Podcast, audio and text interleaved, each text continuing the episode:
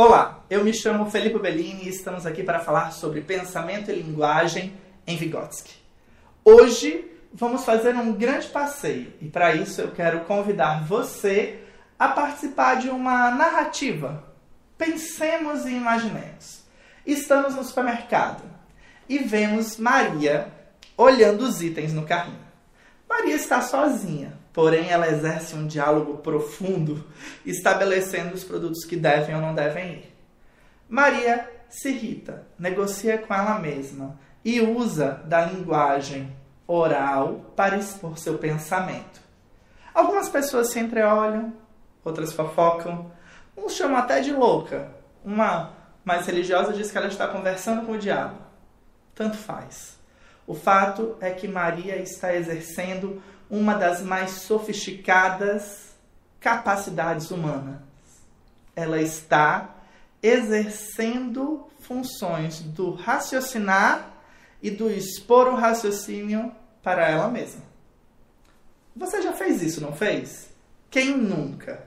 E apesar de qualquer comentário ou crítica, é isso que te faz especial.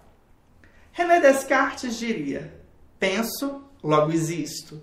Eu digo: penso, falo, logo existo. A capacidade de falar, a capacidade do ser humano interagir é, entre outras, o que diferencia o ser humano dos animais.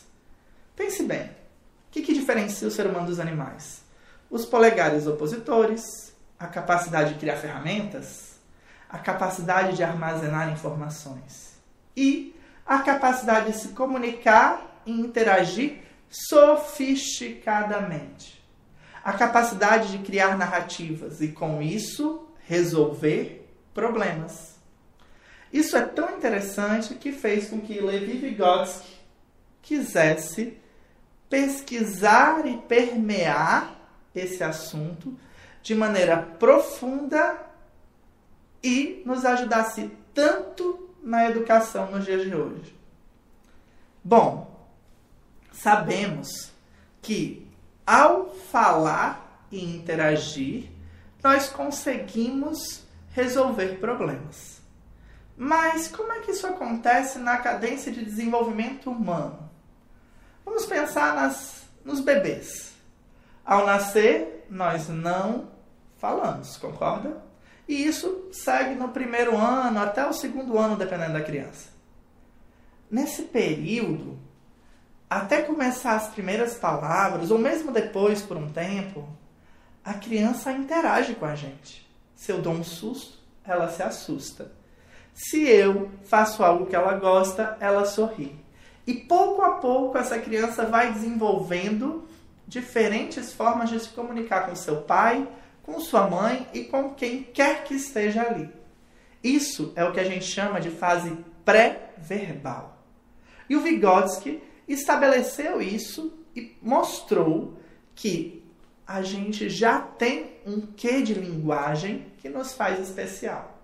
Aos dois anos, as crianças começam a ter uma linguagem sofisticada. Eles passam a elaborar frases e não apenas isso, mas usar a linguagem com finalidades específicas para conseguir o que querem, ou seja, resolver problemas. As crianças de dois a mais anos de idade entram na fase verbal. E ao entrar nessa fase verbal, conseguem negociar e interagir.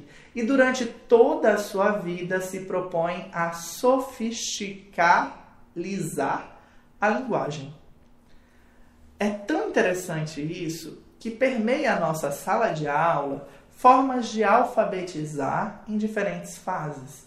E quando a criança, já com cinco aninhos, entra no ensino formal, ela passa a ter diferentes atividades de linguagem e a ter um novo mundo de códigos. Vygotsky trabalha a diferença entre significado e sentido. Significado é o que é o item. E sentido é o que, que esse item representa nas diferentes culturas de interação. Pense em uma teia de aranha. Na medida que o seu filho sai do núcleo familiar e entra na escola, na medida que seu aluno chega à sala de aula, ele é exposto a uma variação incrível de significados e nós ficamos perturbados ao ver esse desenvolvimento acelerado da criança. A criança passa a fazer diferentes e várias significações e a entender que um item tem diferentes representações. Pensemos no carro. O carro é um veículo de quatro rodas para uso diário. Mas a criança passa a entender que existe carro esportivo, carro social, carro de van, existe o carro da escola, existe o caminhão, existe tantos outros. Opa, ao ficar mais velho, ele começa a entender que o carro tem significado de poder, o carro tem significado de utilidade, o carro diz o teu poder aquisitivo.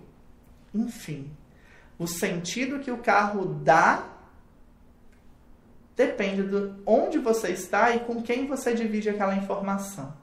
Enfim, através da língua, nós nos colocamos e entendemos. E as nossas crianças se desenvolvem aceleradamente, tendo no desenvolver do raciocínio e do entender dos códigos, significados e sentidos a principal de suas experiências. Então, ao ver uma Maria ou um João na, no supermercado falando em voz alta, negociando consigo mesmo, admire. Talvez você precise disso. Quantos problemas são internalizados e ultraprocessados quando poderíamos apenas ter uma conversa honesta com nós mesmos? Quantos problemas nós podemos vencer no dia a dia se entender, entendermos que a linguagem, em seu maior propósito e finalidade, está em traçar narrativas, interagir com outros e resolver problemas. Espero que vocês tenham gostado desse vídeo, que tenha sido explicativo e interessante. E amanhã tem outro vídeo aqui no canal. Até a próxima. Tchau, tchau.